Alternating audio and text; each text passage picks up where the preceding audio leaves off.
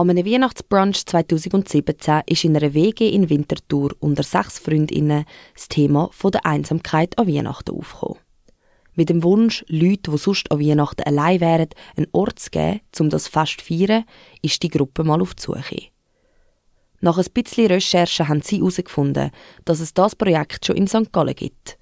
Sie haben sich am Verein Weihnachten am Bahnhof angeschlossen und einen eigenen Standort in Winterthur gegründet. Zum vierten Mal bringen sie das Jahr verschiedenste Menschen zusammen. Es hat gegeben, dass dann am Tisch irgendwie ein Banker, wo irgendwie Expert ist und halt nicht kann zu seiner Familie heim und irgendein Alki und äh, geflüchtete Familie am Tisch gehockt sind und zusammen UNO gespielt haben. Und das ist dann halt mega schön, wenn du so siehst, wie Menschen zusammenkommen, die sie wahrscheinlich nicht miteinander in Kontakt kommen. Erzählt Olivia Haberli von Weihnachten am Bahnhof Winterthur. Wie jedes Jahr wird auf dem Merkurplatz hinter dem Manor am 22. Dezember ein Zelt aufgestellt. Am 22. und 23. Dezember gibt es gratis Gutzli, Tee und Suppe. Und am 24. Dezember gibt es ein richtiges Festmahl. Dazu gibt es Live-Weihnachtsmusik und rundum eine gemütliche Weihnachtsstimmung. Bis jetzt haben sie ausschließlich positives Feedback auf die Aktion bekommen. Natürlich bringe aber die Pandemie ein paar Hürden mit sich.